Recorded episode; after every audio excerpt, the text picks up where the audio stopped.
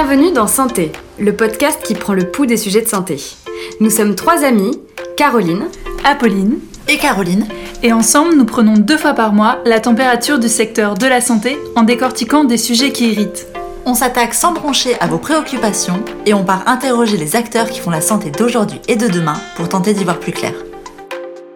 Allez, santé les filles Ah, et surtout, pour nous suivre et nous soutenir, abonne-toi au podcast, donne-nous ton avis en commentaire et mets-nous une note. 5 étoiles par exemple. Parce que c'est un beau chiffre 5, comme euh, les 5 doigts de la main, les 5 sens, euh, les 5 continents. Pour ce troisième épisode, on s'est demandé si le sport était à consommer avec ou sans modération. Entre Pedro, notre pote qui ne fait aucun sport car ça l'ennuie profondément, et Jeannette, ma cousine hyperactive qui fait des trails et des marathons chaque mois, quelle est la limite? Et quelles sont les bonnes et les mauvaises pratiques pour notre santé Pour trouver des réponses, nous avons rencontré Geoffrey Wanji, un médecin du sport installé dans un cabinet en métropole lilloise. Il assure le suivi de sportifs amateurs, mais aussi de haut niveau. Il s'occupe par exemple de l'équipe de France de basket pour les moins de 20 ans. Il est également cofondateur de Prémédite, une start-up qui œuvre pour l'auto-rééducation de blessures des coureurs à pied et qui a créé une première application nommée Running Care. Pour commencer, on a demandé à Geoffrey pourquoi le sport est bon pour la santé. C'est un sujet qui est un petit peu vaste, mais le sport, effectivement, c'est bon pour la santé. Il faut surtout se repositionner un petit peu dans les temps les plus anciens, où euh, l'homme était fait pour se déplacer, on était des chasseurs-cueilleurs, et au final, notre organisme et notre métabolisme a été adapté à ça. Donc la sédentarité, c'est pas forcément la meilleure des choses pour euh, nous. Alors, il y a toujours la distinction entre sport et activité physique, mais grosso modo, on est fait plutôt pour bouger aujourd'hui, et toutes les études scientifiques vont dans ce sens-là, plutôt que de rester assis sur des fauteuils ou des chaises de bureau. Mais du coup, c'est un peu en décalage avec notre vie moderne, non? Bah, c'est un peu en décalage avec notre société actuelle, mais je pense qu'il y a quand même un gros courant là qui est en train de revenir sur les activités physiques, les campagnes promotionnelles au niveau de l'État, sur le manger-bouger, sur euh, les modes de vie qui deviennent de plus en plus actifs aussi, les déplacements en moyens de transport, les trottinettes, etc. Tout ça va vers l'activité physique aussi. À partir de quand on considère qu'on fait du sport? Par exemple, si je fais 8000 pas par jour, est-ce que c'est assez? En fait, la distinction entre sport et activité physique, c'est super important à comprendre, euh, simplement parce que le fait de jardiner, de faire son ménage, c'est déjà une activité physique. Donc là, on est déjà en train de se mettre en activité. À partir du moment où on n'est plus assis dans son fauteuil ou sur, euh, sur une chaise, on commence à faire de l'activité physique. Le plus important pour la santé, c'est plutôt d'aller vers l'activité physique, de manière globale. Le sport, c'est quand on commence à y mettre des règles. Donc, à y mettre de la compétition, un jeu avec des règles, etc. Donc, du foot, du basket, du rugby, peu importe. Tout ça, on va rentrer dans, le cadre du sport. Mais c'est là où il y a la distinction. Ce qui est bon pour la santé, c'est faire des activités physiques. Marcher pour euh, aller au boulot, prendre le vélo pour aller au, boulot, tout ça, c'est une activité physique. Et tout ça, c'est bon pour la santé. Ben, pour moi, la limite, à partir du moment où on s'inscrit dans une fédération, qu'on a une licence de quelque chose, ou même si on le fait sans licence, mais on commence à rentrer déjà dans, dans l'aspect sport, euh, entraînement, compétition, etc. Est-ce qu'on peut considérer que l'idéal, c'est de faire du sport tous les jours? C'est même pas on peut considérer. Ça fait partie du mode de vie le plus important. Effectivement, on est fait pour, on est fait pour bouger et les recommandations, alors on a des recommandations générales sur le fait de, faire 30 minutes d'activité physique et sportive par jour. Mais effectivement, le mieux, c'est de faire un tout petit peu, un petit peu ou moyennement chaque jour plutôt que de faire euh, une session de 5 heures de sport le samedi et de se dire ben, je fais rien du lundi au vendredi. C'est mieux d'avoir une activité plutôt régulière euh, globale, moyenne, à intensité, ce qu'on appelle intensité modérée. Donc ça veut dire une activité pour laquelle on est en capacité de euh, parler en même temps. Donc à partir du moment où on commence à faire monter un petit peu les pulsations cardiaques, on est dans les, dans les activités physiques, sportives et on commence à être protecteur pour le cœur. Si je fais beaucoup de sport, c'est aussi pour pouvoir manger sans contrainte. En gros, parfois je me dis, je peux manger un bon McDo, j'ai fait du sport. C'est deux choses complètement différentes. Ça, c'est ce qu'on appelle le métabolisme. Donc, entre la différence entre les apports et les dépenses. Donc, tu apportes beaucoup d'aliments, tu apportes euh, euh, tout ce que tu vas manger, tout ce que tu vas faire rentrer dans, dans ton corps. Les dépenses, donc la manière dont tu vas brûler de l'énergie et faire sortir les choses de ton corps. Il y a toujours un équilibre, donc c'est vrai qu'on a l'impression que c'est lié. On se dit bon ben comme je me suis bien dépensé, je peux avoir des apports un peu plus importants. Sauf qu'il y a aussi quelque chose qui est important, c'est sur la qualité des aliments que tu que tu vas manger. Si tu me dis ok, je me suis super bien dépensé et du coup euh, je vais me faire une une bonne ratatouille, une bonne poêlée de légumes euh, et manger plus en quantité, ok là ça me va pour la santé. Euh, si tu me dis que tu vas faire euh, un, McDo, chips, bière, donc tout ça, ça va être un petit peu plus compliqué parce que finalement les aliments ils vont pas avoir les qualités essentielles pour compenser ce que tu as, dépensé et tu vas plutôt quand même les stocker euh, là où t'as pas envie de les stocker. Et si on est mince, est-ce qu'on peut considérer qu'on n'a pas besoin de faire autant de sport? Bah encore une fois, comme je le disais tout à l'heure, le fait d'être mince, ça n'empêche pas le fait d'avoir besoin de faire de l'activité physique et sportive de manière générale. Il y a des gens, si on reparle du métabolisme, c'est pareil, qui ont un métabolisme un petit peu différent, naturellement qui dépensent un petit peu plus d'énergie, donc qui vont pouvoir rester minces même en mangeant un petit peu n'importe quoi. On a toujours ces gens-là autour de nous qui nous énervent à manger tout le temps, d'aller tout le temps au McDo, manger des, frites, et finalement on a l'impression qu'ils grossissent jamais, qu'ils sont pas de soucis. Au final, il y a souvent quand même un moment où on paye la facture. Donc il y a des problèmes de santé qui vont s'interposer, que ce soit des problèmes métaboliques, encore une fois, mais des maladies comme le diabète, comme le, les problèmes au niveau du cholestérol, euh, toutes ces choses-là, ces maladies, elles vont venir petit à petit dans, dans, le temps, ou même de plus en plus, on commence à relier des cancers à l'alimentation. Au bout d'un moment, en fait, le corps garde une empreinte de tout ce qu'on mange. Donc, on a un intérêt à faire de l'activité physique pour euh, être protecteur. Bon, on a l'impression qu'on n'est pas tous égaux face au sport et qu'on n'a pas tous les mêmes capacités de base. Pourquoi? C'est sûr qu'on n'a pas tous les mêmes prédispositions physiques. On n'est pas tous Sébastien Chabal pour le, rugby. On n'est pas tous non plus euh, des gens capables de faire de la gymnastique et de faire des saltos à répétition. Donc euh, c'est sûr qu'il y a des, des aptitudes morphologiques qui vont être euh, natives, mais après potentiellement il y a tellement d'activités physiques sportives différentes que je pense qu'on trouvera toujours un, un, sport ou une activité physique qui va coller à ce qu'on fait. Le, ne serait-ce que marcher, je pense que c'est quelque chose qui est, euh, qui est global, qui est une activité qui est pour tous.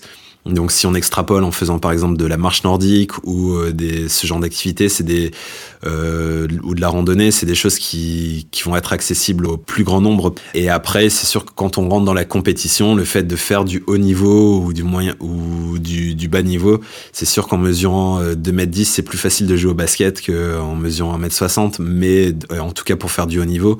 Mais ça n'empêche qu'il y a des gens aussi de plus petite taille qui vont pouvoir faire du basket. Et merci Geoffrey d'avoir souligné au passage ma petite taille. Est-ce qu'on peut devenir hyper sportif d'un coup sur une bonne résolution de début d'année? Euh, Tu peux toujours, mais il euh, y a deux choses où je te dirais de faire attention. La première, c'est que si tu as envie de perdurer dans le temps, il faut pas non plus que tu utilises, euh, tu mettes tous tes œufs dans le même panier dès le début. C'est sur toute la partie motivation. Si tu vas trop vite et que t'as tu t'es pas organisé vraiment pour y aller de manière progressive, il y a de grandes chances que euh, ça ne perdure pas dans le temps. Si tu te dis euh, le 1er janvier, ben ok, c'est bon, j'y vais, je vais cinq fois par semaine faire du sport à haute intensité, tu vas tenir une semaine, deux semaines, trois semaines, potentiellement tu vas t'exposer à un risque de blessure. Euh, et ensuite, tu vas aussi t'exposer à un dégoût de l'activité et à être écœuré de, cette activité-là. Et maintenir le rythme sur le long terme, c'est compliqué en tout cas il vaut mieux commencer petit en faisant des étapes, en y allant de manière très très progressive, en se disant ok ben 1er janvier, la première semaine, je vais peut-être aller euh, une fois au sport et changer mes habitudes de vie. Donc en changeant des petites choses, en ajoutant euh, un peu plus de légumes dans mon alimentation habituelle, en mangeant un petit peu moins, en préparant mes repas plutôt que d'aller chercher des choses au snack le midi. Déjà avoir ces petites choses dans le quotidien pour commencer à changer les habitudes, c'est déjà des grosses étapes. Et après, de une séance par semaine, tu vas dire ok, ben je peux peut-être en intercaler une deuxième, puis une troisième, et si envie, ensuite as envie d'aller jusque cinq séances par semaine, ben tu pourras potentiellement y aller. Il y a pas de, il y a beaucoup moins de danger en tout cas si on y va de manière très progressive et réfléchie. Est-ce qu'il y a des aliments qu'il faut proscrire si on veut faire du sport et être performant? Alors pour la performance, ça dépend du sport, ça dépend de, ce qu'on fait. C'est pareil, euh, avant il y avait euh, dans les années 90-2000 le cassoulet du rugby au, rugby qui était euh, qui, faisait partie des coutumes. Aujourd'hui, ça dépend vraiment du sport et de l'activité physique, mais c'est sûr que ce qu'on voit de manière classique sur l'alimentation équilibrée, c'est des choses qu'on retrouve aussi dans l'activité sportive. Et après, quand on commence à parler d'alimentation dans le cadre de la performance, c'est pouvoir contrôler les apports et de les adapter vraiment aux dépenses énergétiques qu'on va avoir en face. si on fait des efforts plutôt longs, du marathon, de l'ultra trail, etc., on va avoir besoin d'avoir des aliments qui sont en conséquence par rapport à cette énergie-là. Et si on est un sprinter, on va avoir des dépenses qui sont complètement différentes. Il faut avoir différents types d'apports aussi sur l'alimentation. Et c'est sûr, si l'objectif de l'alimentation, c'est aussi de s'adapter, d'aller sur la performance sportive, bah, il faut forcément l'adapter à son activité sportive. Ce qui est bon pour euh, un sprinter n'est pas bon forcément pour quelqu'un qui fait de l'ultra trail. Est-ce que tous les sports font du bien ou est-ce que certains sont quand même plus violents pour notre santé? Je te répondrai oui aussi. Euh, il y a des sports qui, des activités physiques, on parlait tout à l'heure de la marche nordique ou de la marche, de la randonnée de manière globale. C'est des seuls qui vont demander des énergies euh, pour le premier seuil ventilatoire, donc des activités pour lesquelles on est capable de parler en même temps. Elles vont être beaucoup moins sollicitantes au niveau du cœur que des activités où on va faire des sprints à répétition ou euh, des, des, activités où on va être dans des milieux qu'on appelle des milieux hostiles, comme la plongée, faire des treks en haute montagne, euh, être dans le désert, courir dans le chaud, dans le froid, des expéditions, tout ce genre d'activités sont beaucoup plus sollicitantes au niveau de l'organisme. Et après, il y, a forcément des, sports où euh, le but c'est de faire de, du très court à haute intensité. Je pense notamment au hockey sur glace ou très vite, de manière très très intense euh, pendant quelques minutes. Après, on se repose et on enchaîne. C'est pas du tout la même préparation au niveau cardiaque, c'est pas du tout le même entraînement et ça, ça sollicite pas les mêmes fibres euh, musculaires de manière globale. Il y a un vrai engouement pour la course à pied en ce moment. Est-ce qu'on peut considérer que la course à pied est l'un des meilleurs sports? Alors, c'est un sport qui a le mérite d'être facile d'accès. Déjà, on ne doit pas attendre les collègues, les amis pour aller faire de, la course à pied. On peut, hein, bien sûr, c'est beaucoup plus ludique, mais c'est un sport qu'on peut faire seul. On ne dépend pas d'un équipement sportif. Donc l'ouverture d'une salle, on peut aller courir à 3 heures du matin si on a envie d'aller courir à 3 heures du matin. Et a priori, on a juste besoin d'une paire de baskets et d'une route. Donc c'est très facile d'accès. Maintenant, il y a beaucoup de blessures chez les runners. Aujourd'hui, on estime entre 10 et 12 millions de runners en, France. Mais dans les études bibliographiques, ce qu'on retrouve aussi, c'est qu'il y a un chiffre qui nous amène à peu près à 50% de blessures chez, ces mêmes coureurs. Donc il y en a 50% qui vont se blesser dans l'année qui a précédé. Donc du coup, l'objectif, c'est aussi de travailler sur ces blessures-là chez les runners. Pourquoi il y a autant de blessures? Il y a beaucoup de blessures qui sont liées aussi au fait qu'on a l'impression justement que c'est simple comme euh, activité. Mais finalement, euh, ça nécessite une préparation musculaire comme n'importe quelle autre activité physique. Euh, ça nécessite un entraînement, un entraînement technique comme n'importe quelle autre activité physique. Sauf qu'on n'a pas l'impression qu'on ait, ces besoins-là. Courir, tout le monde se dit, ben c'est facile de courir, je peux le faire. Mais il y avait énormément d'erreurs finalement techniques qui sont liées à ça et qui vont conduire à des blessures derrière. Et quelles blessures sont les plus répandues? Les plus répandus, ça va être les problématiques au niveau de l'entraînement. C'est euh, je vais trop vite, trop fort. On parlait tout à l'heure de c'est les bonnes résolutions.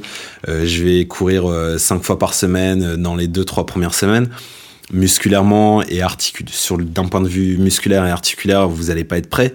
Et à ce moment-là, ben, on s'expose à des blessures. Donc ça, c'est, on va dire, des choses qui sont liées à l'entraînement. Ou alors, euh, je pars en vacances pendant l'été, donc j'ai l'habitude de courir deux fois par semaine.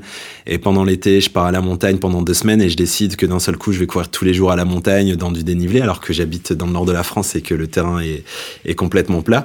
Donc ça, ça expose aussi à des blessures, donc des modifications brutales de l'entraînement.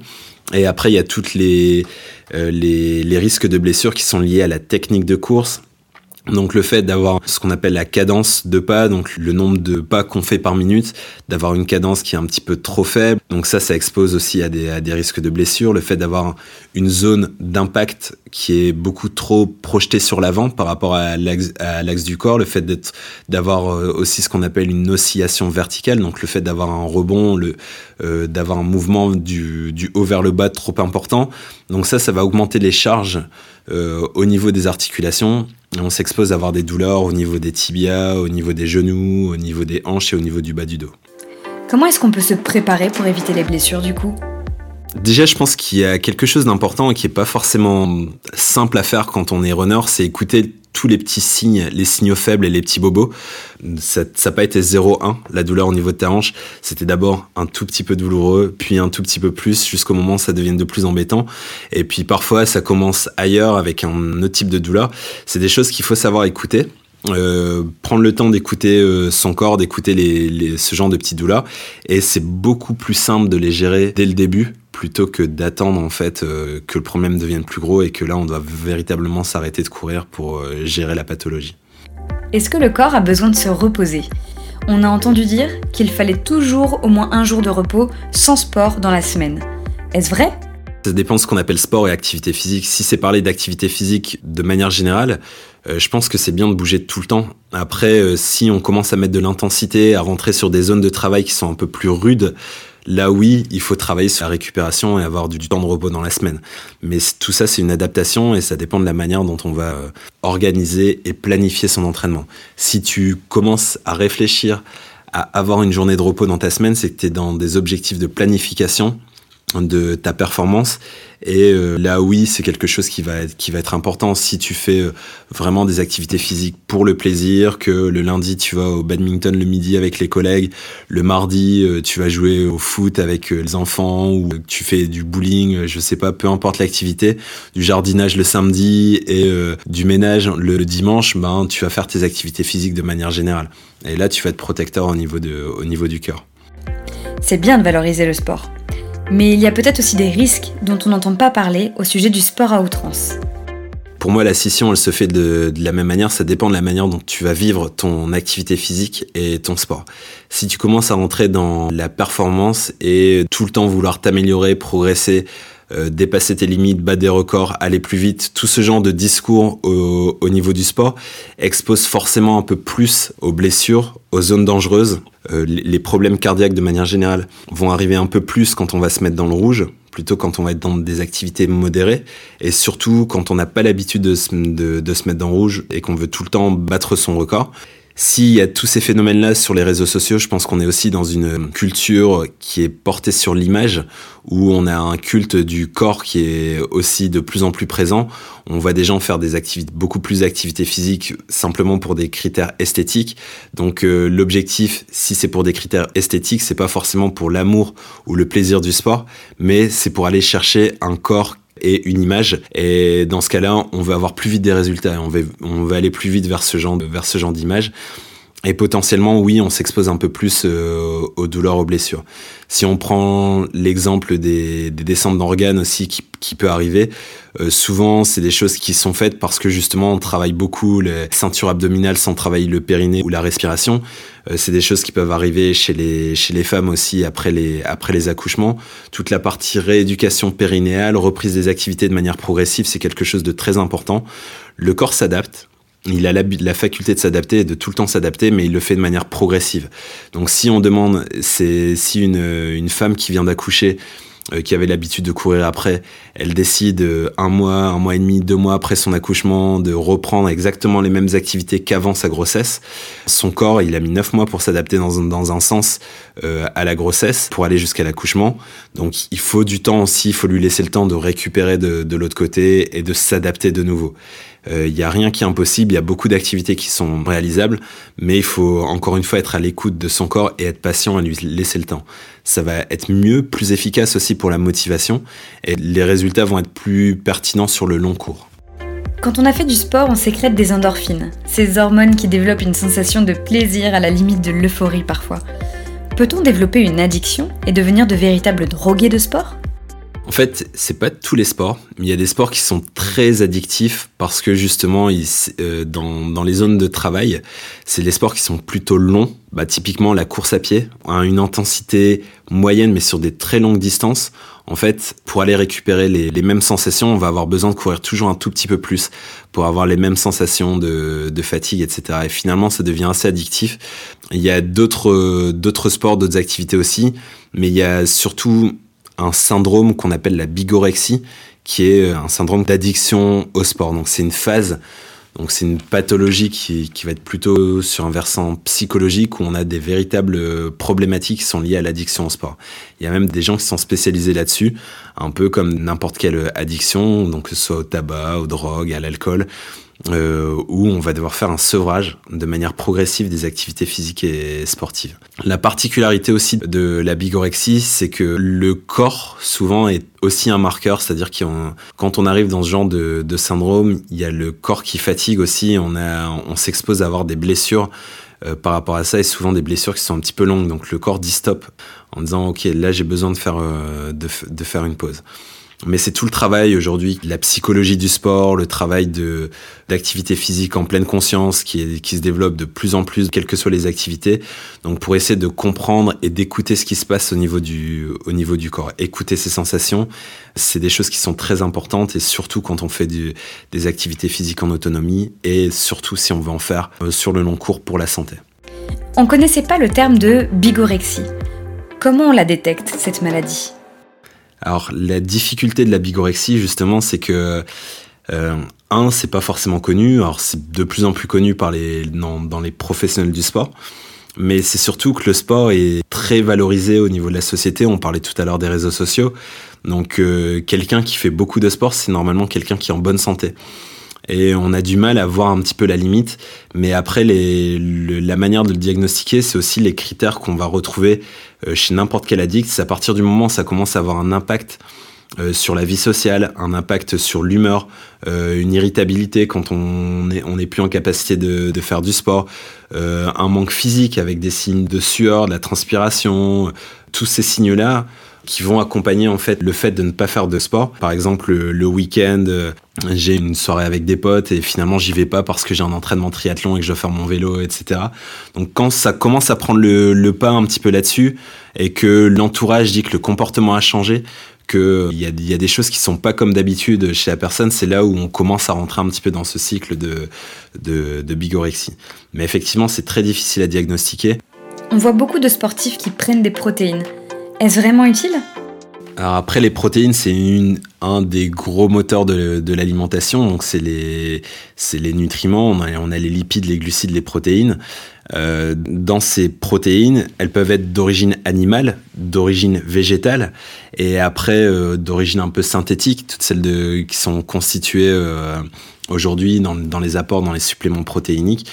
Souvent, ça dépend aussi des objectifs. Quand on est dans des objectifs de prise de masse, on a des recommandations sur les apports de protéines qui sont en général entre 1 et 2 grammes de protéines par kilo de poids de corps par jour.